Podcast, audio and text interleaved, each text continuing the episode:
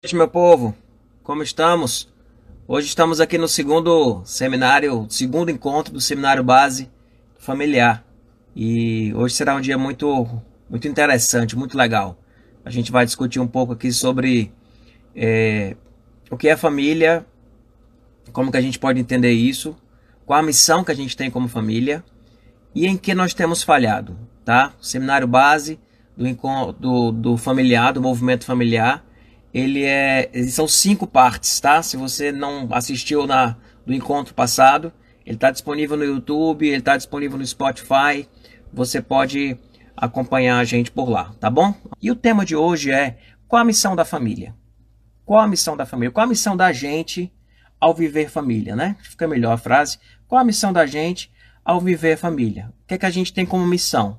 E vamos tentar responder a pergunta e, e e me doeu muito tentar responder essa pergunta hoje aqui, porque eu fui lembrando de um bocado de coisa. Em que temos falhado? Em que, que nós temos falhado como família? Em que, que a gente tem falhado? A gente vai conversar aqui sobre isso também, tá? Em que nós temos falhado. E antes de falar sobre a missão da família, e antes de tentar pontuar aqui com vocês em que nós temos falhado, eu queria responder a pergunta, mas o que é família? Né? O que é família? Embora seja algo que todo mundo sabe, mas o que é família? E eu fiz questão, tanto quando a gente lançou esse projeto do familiar na Candeias, como, como a gente divulgou aqui, de dizer: venha participar com a gente. Você tem uma família, você vive família, vem participar com a gente. E, e lembro de uma irmã que na, na reunião disse: Pastor, mas e quem não tem família? E aí eu disse: quem não tem família? Talvez ao pensar não, que não tem família, esteja pensando numa definição de família muito restrita. E eu queria abrir um pouco essa reflexão sobre o tema do que é que significa família. Do que é que significa família. Se a gente for olhar alguns, alguns conceitos, a gente vai ver, por exemplo, que família pode ser tido como grupo de pessoas que vivem juntas. Um grupo de pessoas que vivem juntas, unidas não necessariamente por vínculo sanguíneo. Isso parece é uma, uma básico, assim, não é por vínculo sanguíneo. Você parar para pensar na hora que você, o casal não tem vínculo sanguíneo. De cara, o casal não tem vínculo sanguíneo. E, e você vive junto com alguém, você é, tem acordos com essa pessoa, você tem, tem valores, você tem, você tem uma convivência em torno de um propósito, de um bem comum. Isso é família, não necessariamente tem vínculo sanguíneo. Interessante isso que eu tenho uma história do papai, papai foi pro médico uma vez, ele teve um problema de, de pressão alta e foi no médico, né? Chegou lá no médico, o médico fez fazer aquelas perguntas iniciais para ele, perguntou, né? Você tem alguém com pressão alta na sua família? Aí ele foi e disse, tenho. Ele disse, quem? Disse, minha sogra. Quando ele disse minha sogra, o médico olhou e disse, não, mas sogra não vale não. Disse, mas o médico fez a pergunta errada, né? Ele fez a pergunta errada. O que ele quis saber foi se ele tinha alguém na ascendência genética dele que tinha ou da, que tenha ligação genética com ele que tenha que tenha problema de pressão alta. Mas a pergunta que ele fez foi: tem alguém na sua família? Tá, minha sogra da minha família, minha sogra tem pressão alta. Aí a gente até brincou com ele: não, pai, sogra não vale, mas tipo, mas sogra não é família? Tio não é família? Esposo não é família? Esposa não é família? Não tem mesmo sangue?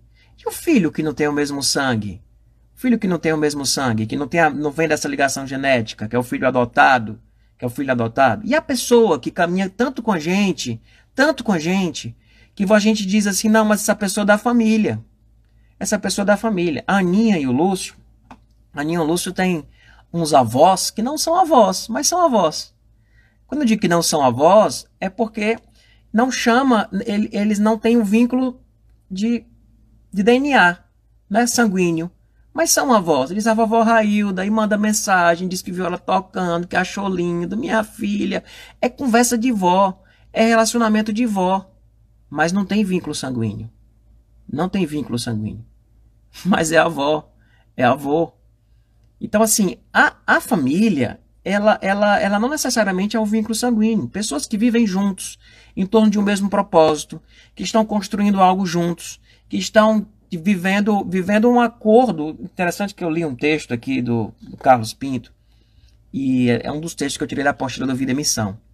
E ele dá inclusive o exemplo que sociologicamente, você pegar duas pessoas, duas mulheres viúvas, duas mulheres separadas, que por uma questão econômica, muito amigas, resolveram tipo viver na mesma casa, e um ajuda a outra a levar os filhos na escola, um ajuda a outra a, a, a, a, as tarefas, dividem o aluguel, dividem, mesmo sem ter nenhum tipo de relacionamento afetivo, elas estão juntos dividindo um espaço, um aluguel e tendo uma convivência diária, né, de acordos em torno de regras e de acordos gerados, firmados, elas estão vivendo a configuração familiar. É uma realidade familiar. Elas estão vivendo família. Então, família é esse grupo de pessoas que vivem juntas, não unidas não necessariamente por vínculo sanguíneo, mas que, que, fizeram compromissos de viverem juntos, que fizeram acordos, que essa, essa família funciona em torno de, de valores, de princípios, né, de regras que são estabelecidas, de cultura. A gente fala, né, cultura familiar. Existe uma cultura familiar. Existe uma cultura familiar. Quando a gente vai para as escrituras, para você entender o que eu estou falando, quando a gente vai para as escrituras, a família ela, ela se forma, de acordo com as escrituras, né, quando quando a gente pega aquele texto lá de Gênesis, né, que Jesus repete, deixar o homem seu pai e sua mãe, iniciar sua mulher, e serão os dois uma só carne. Então a, a família ali se forma quando um homem e uma mulher deixam a sua casa, a casa de seus pais, se unem para um compromisso de fidelidade e de compromisso permanente. A Bíblia fala sobre isso. E isso é muito defendido como sendo apenas isso, família. E eu estou abrindo aqui um pouco esse leque para a gente entender que família pode ser algo muito maior do que aquilo que nós temos como um formato estabelecido ou o formato que é mais geral, é além disso.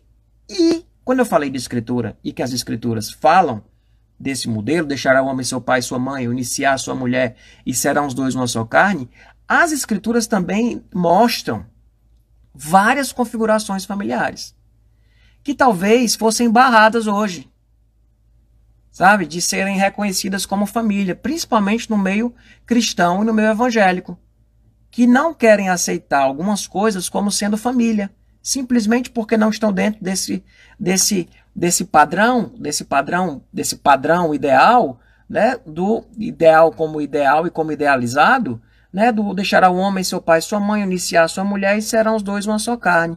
Vão ter filhos e aquilo ali forma a famíliazinha, né? Famíliazinha de quatro pessoas, brasileira, família tradicional, brasileira, naquele formato ali. Quando a gente vai para a escritura, a gente vai vendo que a Bíblia não esconde configurações familiares, eu vou dizer para vocês, muito bizarras, muito bizarras, muito bizarras. Se a gente for pegando alguns exemplos e mostrando para vocês aqui, seriam muitos exemplos, eu destaquei alguns, e vou começar com Abraão. Tá? Vou começar com Abraão. Porque a gente vai ver na família de Abraão, meu povo, não é esse negócio, sabe, que, que, que o, o cristão evangélico só quer se chamar de família se for desse jeito. Tá? Não é. Você vai para a família de Abraão, e eu não estou falando de poligamia não, tá? Ele vai dizer, ah, foi poligamia, naquela época permitia, agora não, eu não estou falando disso. Eu não estou falando disso. Eu estou falando que as configurações familiares muitas vezes elas saem daquilo que nós chamamos e entendemos de ideal e vou dar vários exemplos disso e você vai entender isso. Não vai ser difícil você entender porque está ao seu redor e talvez seja a sua própria realidade. O que, acontece com Abraão? Abraão tinha uma promessa que recebeu um filho. E esse filho ele ia ter com quem? Com Sara. Certo? Abraão ia ter um filho com Sara. Demorou a promessa. Demorou. Às vezes as promessas que Deus faz, Deus faz a promessa pra gente, mas não diz quando, a gente fica esperando. E teve uma hora que Abraão, assim, estava cansado já, e Sara principalmente. Abraão triste, porque não tinha um filho, porque a promessa não vinha e tal, e Sara, a mulher dele, resolveu dar um jeito. Você conhece essa história, tá lá em Gênesis 16. Você conhece essa história. Sara chegou para Agar e pegou a serva dela, Agar, e disse, Agar, deita com meu, com meu, com meu homem, deita com meu marido, para dar um filho para ele. Né? Conversou com Abraão, vou te dar H para que você possa ter um filho. E eles resolveram tomar o lugar de Deus e dirigir a vida dele. Estava fazendo algo certo? Vocês acham que Abraão estava fazendo algo certo ao deitar com H para ter um filho da promessa que Deus tinha dado? Que como assim, Deus não está conseguindo dar o filho com Sara, eu vou ajudar Deus e vou deitar com H para poder ter um filho com H. E tendo um filho com H vai estar tá resolvido, eu vou estar tá dando uma ajudinha a Deus. Porque Deus não está conseguindo me fazer feliz, Deus não está conseguindo ajustar a minha vida, Ele não está conseguindo cumprir a promessa. Mas eu entendo, né, Deus? A Sara estava já velha. Né? Então, assim, eu vou deitar com H e vai resolver o problema. Foi a mentalidade deles dois. Eles estão certos? Não. Não, eles não estão certos. Eles não estavam certos. Só que Abraão deitou com H, H teve um filho. E quando H engravidou, quando H engravidou, nem teve mais, bastou ela engravidar, ela passou a olhar para a patroa dela de uma forma diferente. Tipo, tu dá um filho pro patrão. Eu vou me tornar a, a, a mulher aqui do pedaço. Percebe o conflito? Percebe o, o, o, o arrumadinho? Esses arrumadinhos que nós temos em várias famílias. Em várias famílias. Então ele está lá no arrumadinho para poder dar um jeito, fazer a coisa funcionar. Aí, o que é que Sara faz? Sara começa a, a maltratar H. Mas maltrata tanto H que H diz assim: Eu vou me embora daqui. Eu não aguento isso daqui. E H vai saindo com o filho de Abraão na barriga para o deserto, fugindo. O texto diz, meus irmãos, que quando ela está lá no deserto, o anjo aparece para ela. O anjo pergunta o que ela está fazendo lá. E diz para ela, para ela voltar. Volta, volta, volta para lá. Vai servir lá a tua patroa. Vai ficar lá. E não se preocupa. Eu vou derramar uma bênção especial também na vida do teu filho. Teu filho, que é Ismael, será um, um grande príncipe. Um príncipe de muitas coisas. Ele será alguém também muito influente. Volta, volta e vai lá para tua casa. Vai para tua família. Ele não usa esse termo, eu estou usando. Vai para tua família e volta. Ela volta. Ele nasce. Deus ainda é, Ismael quando nasce, Abraão tinha 86 anos. Quando Ismael estava com 13 anos, Abraão pede a Deus que diz assim: Deus, chega, a, a, bota a bênção, transfere a bênção para esse menino, para esse menino para Ismael. Diz Deus: Não, eu vou te dar um filho de Sara. E quando Abraão tinha 100 anos, nasce Isaac. E tá aí a família. Tá aí a família. Tá aí a família. Eu não estou aqui questionando nem falando se está certo, se está errado. Eu estou dizendo que é a família. São pessoas juntas, com vínculos afetivos, emocionais, dividindo o compromisso de estar junto, H voltando para uma situação até complicada, né, pra, entendendo que o filho dela estava ali, Abraão louco por Ismael, louco por Isaac depois. A história não conta como foi o relacionamento desses irmãos, mas foram irmãos, viveram diante daquela situação, numa configuração completamente fora daquilo que Deus tinha planejado. O fato de ter uma configuração fora daquilo que Deus planejou não significa que Deus deixou de abençoar aquela família e de mandar inclusive H voltar para lá para viver lá naquele lugar, porque era ali que Ismael tinha que crescer e dar uma promessa para Ismael que depois ele ele ele retifica, ele reafirma essa promessa quando Abraão pede o direito de primogenitura para Ismael e, e ele diz não.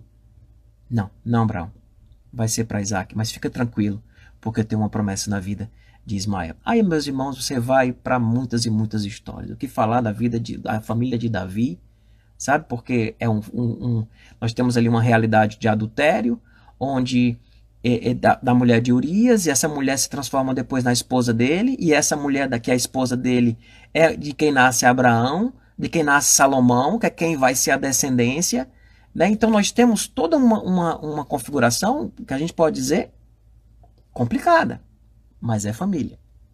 Quando a gente está definindo a configuração qualquer que seja como família, a gente não está dizendo que as pessoas acertaram ou erraram, a gente está dizendo isso é família. Eles estão vivendo laços familiares, que não são sanguíneos, podem não ser sanguíneos, mas estão vivendo laços familiares. Ruth é a mesma coisa. Ruth, Ruth tem uma ligação com, com, com, Noemi, com, com Noemi, é tipo. Não tinha mais vínculo nenhum ali de nada. Porque depois que os filhos morreu, não tinha mais vínculo nenhum. Ela construiu a vida com Boaz, não tinha mais nada a ver com aquela mulher. Mas ela resolve, ela resolve dizer não, o teu povo será o meu povo. Vê como compromisso? Teu povo será o meu povo, meu Deus será o teu Deus. Marta e Maria, época de Jesus, a gente não tem história de nenhum patriarca ali, de nenhuma mãe. Essa mulher era tida como pecadora, não sabemos muito bem a história dela, mas é a mulher que lavou os pés de Jesus com perfume, enxugou com os cabelos, não tinha uma boa reputação. Maria não tinha uma boa reputação, irmã de Marta, irmã de Lázaro. Lázaro morre, fica só as duas, tá lá no enterro, não tem notícia de pai, de mãe. Parece três irmãos sobrevivendo e vivendo família, sozinhos. Entende? Quando a gente vai para a família de Jesus, a família de Jesus é, é um pai adotivo. É um pai adotivo. É um pai adotivo e um pai que adotou. Porque Jesus não era filho de José. Ele era filho de Maria. De acordo com a escritura, do Espírito Santo. José não tinha parte nisso, genética, mas era o pai de Jesus, de Nazaré. Que cuidou dele, que ensinou ele a correr, que ensinou ele a, a, a, ao ofício de carpinteiro. Família. Família. Vindo de quem? De uma obra do Espírito, de um anjo. Né? Do, da obra do Espírito que, que engravidou e Maria. Então, percebe a configuração? Jesus, quando está na cruz. Jesus está na cruz e ele olha para Maria e, e diz: mulher, eis aí o teu filho, apontando para João. Olha para João e diz: João, eis aí a tua mãe. Jesus está naquele momento estabelecendo um vínculo familiar entre Maria e João, que não era sanguíneo. Aí eu pergunto: onde estavam os irmãos de Jesus? Ao ponto de Jesus precisar, tipo, encomendar a sua mãe para um outro contexto familiar, parece que aquela família se foi, ela não existia. Parece que esses irmãos não estavam tão presentes. A gente não sabe se se magoaram porque Maria deu muita atenção a Jesus, se qual foi o como foi o complexo lá, se não tinha terapia para eles fazerem terapia para se curar das coisas, como é que foi aquilo, se teve confusão, se teve a Bíblia não relata. A verdade é que Jesus está na cruz, a mãe dele está ali embaixo, e ele precisa criar uma família ali a partir de um vínculo de compromisso. E ele diz: João, eis aí a tua mãe. Mulher, eis aí o teu filho. E a gente sabe que pela tradição cristã que Maria vai trabalhar com João, é um grande ajudador de João em Éfeso e um vínculo familiar ali estabelecido. Um vínculo familiar estabelecido. Aí vai Davi, Salomão e tantos e tantos exemplos. Quando a gente. Quem fez o curso Vida e Missão sabe que tem uma hora que a gente conversa especificamente sobre configurações familiar. E aí a gente descobre que tem várias configurações familiares e que a gente não pode se prender à configuração. Sabe qual é a impressão que eu tenho? É de que se as pessoas acham que mantendo a configuração ideal, elas vão, ou idealizada, elas vão ter uma família de sucesso, uma família feliz. A gente vai ver hoje que não está ligado a isso que não está ligado a isso, que não está necessariamente ligado a isso, necessariamente ligado a isso. Eu fui fazer uma lista, né, de famílias de configurações que eu, que eu conhecia. Aí vi casal com filhos, casal sem filho, mãe solteira com filho, mãe solteira com um filho de um primeiro casamento e um outro filho de um segundo casamento. E às vezes nem era casamento. Conheço, conheço, vocês conhecem. Isso é família. Isso é família. Casal evangélico católico. Um evangélico, outro é católico. Né? Algo que é muito criticado no meio evangélico. Vários, vários, vários. Casal que o homem é mantenedor. Casal que a mulher é mantenedora.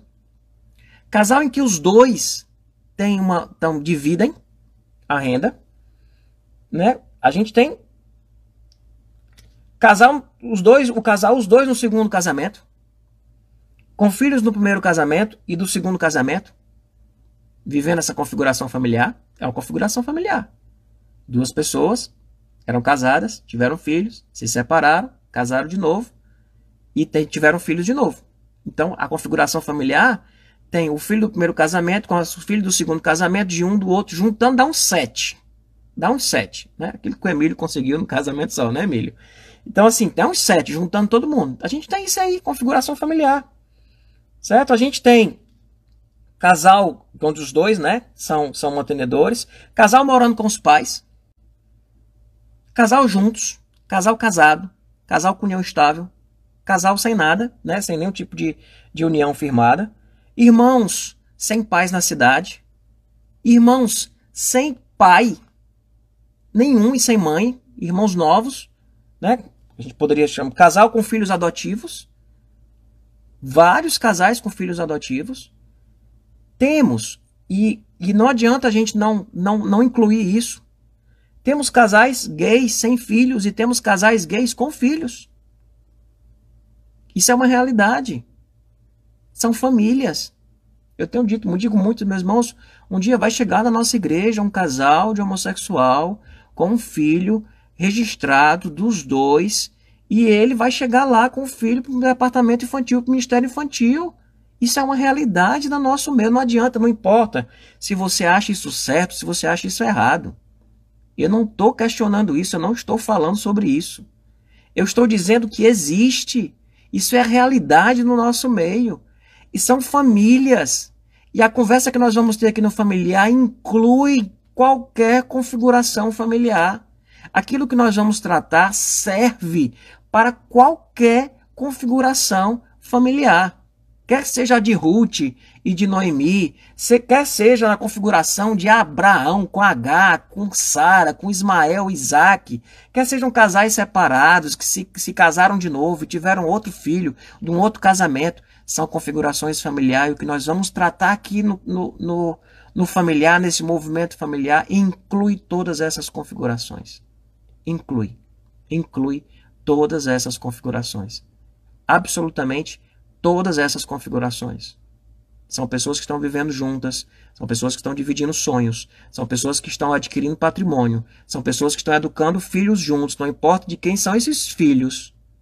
São os filhos que estão ali sendo cuidados e sendo criados. São configurações familiares que nós temos hoje.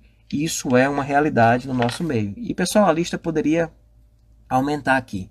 E a questão não é não é de certo ou errado, independente disso, são uma família. E nós temos a família ideal, idealizada, e nós temos a família real. E aqui no familiar, nós vamos tratar com as famílias reais e com as ideais também, tá? Se você é uma família ideal, aquilo que nós vamos tratar aqui também cabe. Eu sou um representante dessa família ideal, certo? Sou um representante da família ideal. Casalzinho, Delbrando, Aninha, dois filhos, né? É o, é o, é o, é o protótipo, né? O protótipo, o protótipo daquilo que a gente chama de família e achamos que família é isso. Até porque às vezes, até não é à toa, que quando a gente vai falar sobre família, e as pregações evangélicas sobre família são muito pouco procuradas. Porque muitas vezes as abordagens que são feitas nessa família excluem muita gente. Exclui muita gente dessas abordagens. É, quando eu vou fazer um casamento, às vezes tem um casamento que tem lá um casal bem, bem, bem, bem um casal mesmo, ideal, né? De família ideal. Onde está o casal entrando, né? E, e, e, depois vem o pai, né? O pai levando a. Tem até um, todo um ritual do cerimonial que vai a noiva entra com o pai, o noivo entra com a mãe, né? E o pai da, do noivo com a mãe do noivo entram juntos, né? Esse não é o clássico? Não é o clássico? É o clássico. Esse Ariane tá aí, mas esse é o clássico. Só quando a gente vai fazer o casamento hoje, não é mais assim. Não é. Porque o pai de um, às vezes, já separou, ou o pai não separou, e, o, e o que, a, a, noiva que vai entrar, ela, ela, ela foi criada pelo padrasto. Ela foi criada pelo padrasto.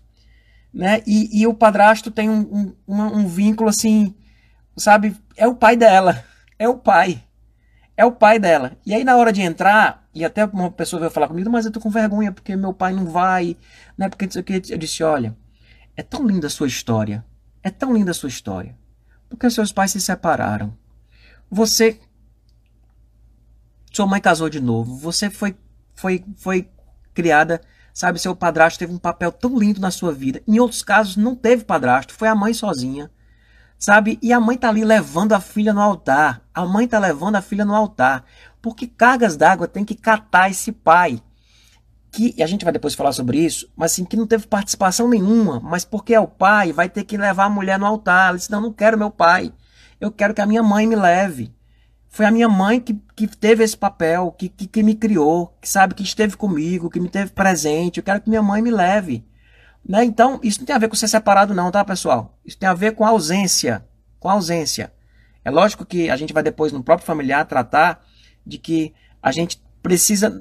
Não dá para a gente abrir mão de nenhum membro da família, nós precisamos correr atrás porque ele faz falta.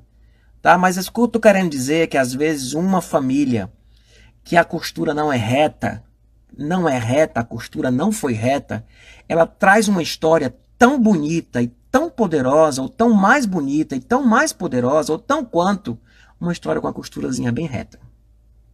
E é lindo, e eu amo fazer casamentos de pessoas que têm essa história costurada de uma forma que você, quando olha assim, diz: Poxa, como aconteceu isso na sua vida? Como que as coisas foram refeitas? Como que as coisas foram, foram construídas? Então, apesar, e aí vem um ponto já entrando aqui, na missão da gente como família. E o que é esse lugar de família? Eu falei uma frase que eu digo que a família é o lugar mais poderoso que nós habitamos. E ele é poderoso para construir e para destruir. Apesar da configuração, ou independente da configuração, a família é um lugar de construção do ser. Queria que você guardasse isso. A família é um lugar de construção do ser. O valor da família está no fato de que é neste lugar que nós aprendemos a ser nós mesmos. Foi neste lugar e é neste lugar que nós aprendemos a ser nós mesmos. Independente se a sua costura é reta ou se a sua costura é zigue-zague, se a sua configuração é uma configuração ideal ou ela é uma configuração, sabe, real, é a configuração que dá, é a configuração que temos, há sim a possibilidade de se viver família de uma forma que a construção desses seres seja plena. Há sim, há sim. Há possibilidade de viver isso. Sabe, a família é, é esse lugar em que nós aprendemos a ser nós mesmos. Não significa que isso esteja funcionando. E esse é o grande problema nosso. Parece que a família está tendo um papel muito poderoso, mas para marcar negativamente as pessoas. Em vez de ajudar a construir o ser, tem impedido a construção desse ser ou tem destruído muita coisa desse ser. E esse para mim é um grande problema. E nós precisamos trabalhar isso, trabalhar isso nas nossas nossas famílias. A gente, o cachorro, o cachorro ele nasce sendo cachorro e ele já nasce quase andando. Cavalo cai, né? cavalo cai, a vaca cai e já vai andando. Com pouco tempo, ela já está sabendo fazer tudo o que um cachorro, o que um cavalo, o que uma vaca faz. Impressionante. O ser humano é o animal mais prematuro e com maior capacidade, ao mesmo tempo, de maturidade. Nós nascemos muito prematuros, muito prematuros e vamos sendo construídos. E qual é o lugar, qual é o ambiente em que nós vamos construindo o nosso ser? Pastor, você está falando de criança, né? Eu disse, não, eu estou falando de todas as fases da vida da gente. Porque a família continua sendo o nosso lugar de construção do ser. Foi quando eu nasci, no primeiro abraço que eu recebi, ou, ou no nascimento de algumas pessoas, na primeira rejeição que sentiram. Sabe? É, é nessa, nesse primeiro seio, mas depois vai sendo com os irmãos, depois vai sendo com os primos, depois vai sendo com o casal. Casal, casamento, pessoal. Casamento é um lugar onde a gente é desafiado a, a terminar de construir o nosso ser. Porque a gente chega para o casamento mal acabado. A gente não chega matu, maduro, a gente não chega maturado. A gente chega no casamento precisando trabalhar um bocado de coisa na vida da gente. E o casamento é esse lugar de construção do ser. A família é esse lugar de construção do ser. Os filhos, quando nascem, nascem. Nós temos o desafio de, de, de ajudá-los a, a, a, descobrir o seu ser, a construir o seu ser, mas eles também vêm ajudar a gente a construir tanta coisa. Tanta coisa. Sabe, no, no, o seu tio, a pessoa que criou você, a pessoa que você convive, a configuração familiar, independente da configuração familiar que você tenha, a família é um lugar onde nós aprendemos a ser nós mesmos. Ou desaprendemos a ser nós mesmos. E esse é o problema. Desaprendemos. Em que temos falhado? Em que temos falhado? Nós temos falhado, meus irmãos, e eu vou usar uma expressão aqui chamada placentas roubadas. Nós sofremos de placentas roubadas, que geram seres prematuros e não preparados para a vida, porque nos foi roubado uma placenta. Quando você. Esse conceito é um conceito de que quando você está no ventre da sua mãe, você tem uma placenta ali que tem tudo que você precisa para que você se, se forme. Quando você sai dessa placenta, e é esse, essa figura que eu estou usando, você vai para uma outra placenta. É o seio ali familiar, do pai, da mãe, ou do que for, tá? Ou do que for. Do que for. Porque pode ser um abandono. Pode ser uma rejeição logo de cara. Então, você sai de uma placenta para outra. Quando você vira adolescente, você vai para outra placenta. Quando você casa, você vai para outra placenta. Quando você tem os filhos, vai para outra placenta. Então nós vamos indo para as essas placentas precisam cumprir o propósito que elas têm de nos amadurecer. Nós sermos formados como pessoa. Quando essas placentas não funcionam, primeiro porque pela pressa elas foram arrancadas de nós, ou pela falta de líquido, líquido amniótico suficiente, né? eu estou falando líquido amniótico aqui entre aspas, líquido amniótico suficiente para e de condições necessárias para que nós nos desenvolvêssemos. E nós não, não tivemos placentas, por isso que eu estou falando de placentas roubadas. As placentas que nós habitamos, certo? A primeira placenta estava ali, né? Funcionando, né? E se funcionar, você nasce. Mas você não nasce pronto. Você precisa de uma outra placenta. E de uma outra placenta. E de uma outra placenta. E nós nunca terminamos de habitar nessas placentas. E essas placentas precisam ter o líquido amniótico suficiente, as condições necessárias suficientes para que nós possamos nos desenvolver. E aí está o ponto. Temos vivido em nossa família, independente das configurações, as condições necessárias para que a nossa família seja uma placenta que funcione para a maturidade, a maturação, o crescimento, desenvolvimento desses seres que habitam nessa placenta. Você tem sua placenta. Qual é a sua placenta hoje? ela tem as condições necessárias para que as pessoas que habitam nela possam se desenvolver? Ou ela é uma placenta sem líquido amniótico, uma placenta que não está tendo muita respiração, é uma placenta que está faltando um bocado de coisa. Uma outra coisa que prejudica, prejudica uma placenta é a presença, às vezes a ausência de, né, não tem líquido amniótico suficiente, as condições necessárias, o oxigênio, às vezes é a ausência de, mas às vezes é a presença de elementos tóxicos que prejudica o desenvolvimento de um ser numa placenta. A presença de elementos tóxicos, como o uso de drogas numa placenta. Isso prejudica. O uso excessivo de álcool, o tabaco, no caso da placenta física. Mas e a família como placenta?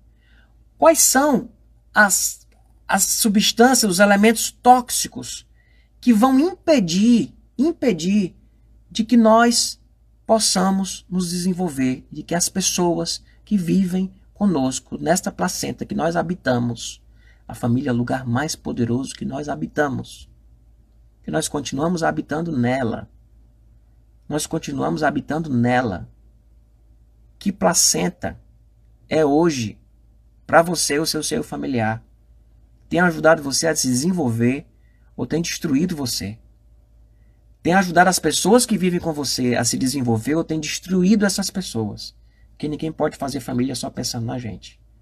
Então, placentas roubadas geram seres prematuros. E nós vivemos uma sociedade, uma cultura de placentas roubadas, que tem impedido a gente de se desenvolver como família. O Carlos Pinto, que é um dos textos aqui do, do Vida e Missão, ele diz que Deus deseja que a família seja um lugar onde reine o afeto, a aceitação mútua, o amor incondicional e a reafirmação da imagem de Deus. A reafirmação da imagem de Deus. Aí eu vou e também digo que ela deve ser um lugar de verdade, de confissão, de exortação mútua, em amor, de descoberta, de crescimento. É a família.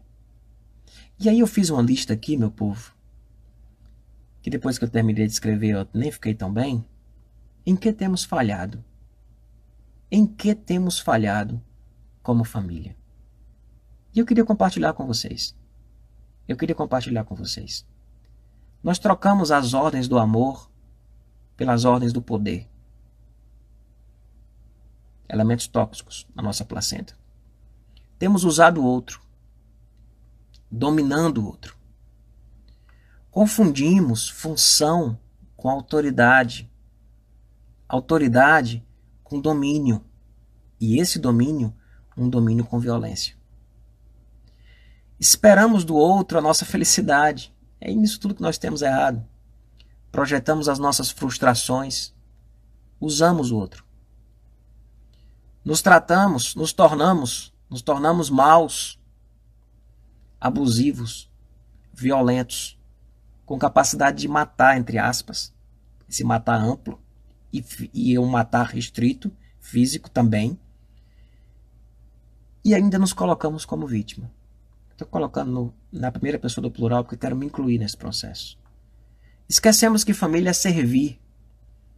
Por isso, uns se anulam e outros se transformam em reis, carrascos e narcisistas. O bem comum deixou de ser o bem maior. E algum eu se transforma nesse bem maior. O bem comum deixa de ser um bem maior e algum eu se transforma nesse bem maior. Desaprendemos a conversar, não sabemos mais ouvir, nos tornamos julgadores, donos da verdade. A verdade foi colocada acima das pessoas e é usada como faca, como carrasco de opiniões particulares.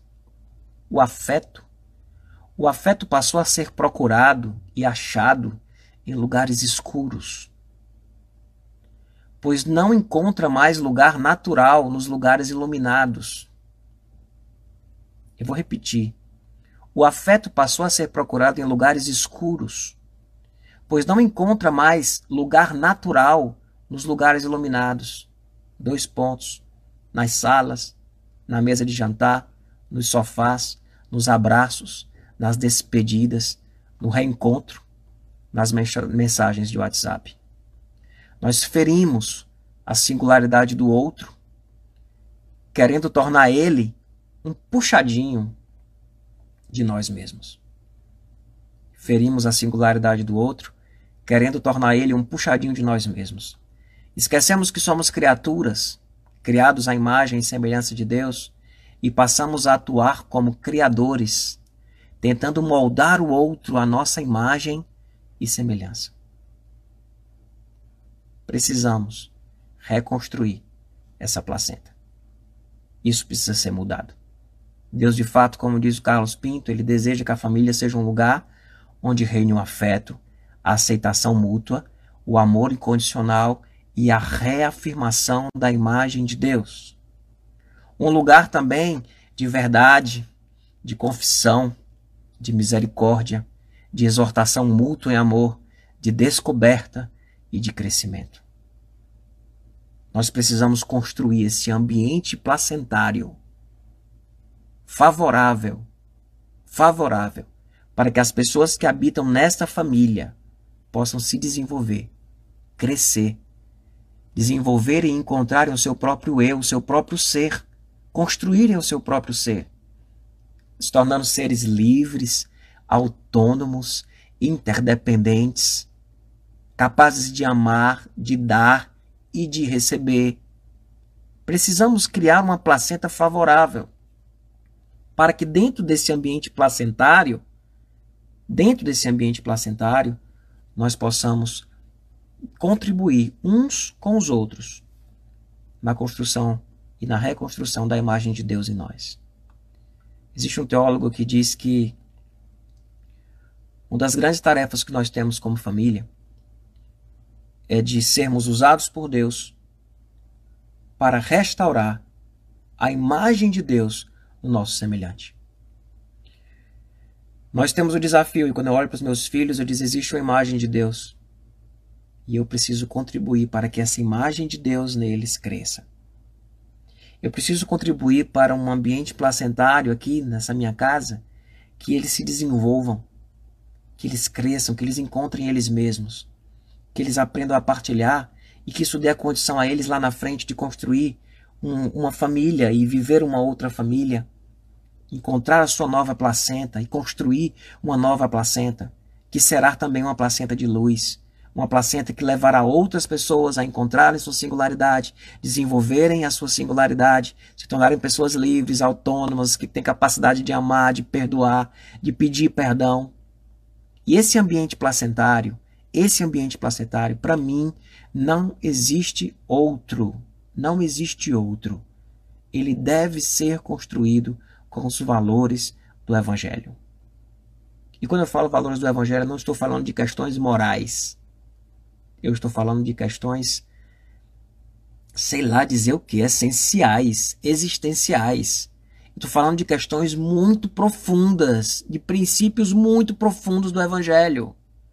Não tem a ver com regrinhas, e por isso daqui a duas semanas a gente vai falar de como viver o Evangelho no caminho, ter o Evangelho no caminho da nossa casa, dentro da nossa casa. Quais são os pilares do Evangelho que nós precisamos fomentar dentro da nossa casa, para que esta placenta ela seja uma placenta que quem está dentro dela se desenvolve, cresce, cresce, amadurece e não vai prematuro para as próximas fases, porque não teve placenta. E foi ser jovem sem ter recebido na sua fase de criança o que precisava receber. Próxima quinta, a gente vai falar aqui sobre maldição hereditária, sobre herança espiritual, sobre a construção de um legado ou o legado que chegou para você. O que é que você faz com ele, com o legado que chegou para você? E como que você passa esse legado para frente? Temos uma missão. Família é um lugar de construção do ser. É um lugar de restauração do ímago dei das pessoas envolvidas nessa família. Nós precisamos, e a Bíblia é muito clara sobre isso. Estava vendo em Colossenses, Colossenses vai falando o tempo todo que nós temos que aprender como homem perfeito em Cristo, que nós estamos sendo renovados né, à imagem do Criador, que o Paulo vai dizer que com o rosto descoberto nós vamos contemplando a glória, vamos sendo transformados conforme a imagem do Criador. Existe uma imagem de Deus em nós que precisa ser restaurada. E a família tem um papel fundamental nisso. Para isso, nós precisamos desse dessa placenta, certo? Favorável. Dessa placenta sem elementos tóxicos. Dessa placenta com aquilo que de fato, de fato, uma família e pessoas nessa família precisam para se desenvolver e para crescer. Amém, meus irmãos? Amém? Queria terminar essa fala aqui eh, com a frase de novo do Carlos Pinto. Deus deseja que a família seja um lugar onde reine o afeto, a aceitação mútua, mútua, o amor incondicional e a reafirmação da imagem de Deus. E eu completo, digo lugar também de verdade, de confissão, de exortação mútua em amor, de descoberta, de crescimento. Se a família é um lugar de construção do ser, nós somos responsáveis por construirmos juntos uma placenta que as pessoas que vivem dentro desta família se desenvolvam e não passem prematuros para as próximas fases da vida, amargando tanto sofrimento e gerando tanto sofrimento em outras pessoas. Independente da configuração familiar que você tenha, existe a possibilidade de você construir uma placenta saudável, rica em elementos que vão favorecer o desenvolvimento das pessoas na sua casa. Amém? Deus abençoe grandemente a vida da gente. Tá bom, meu povo?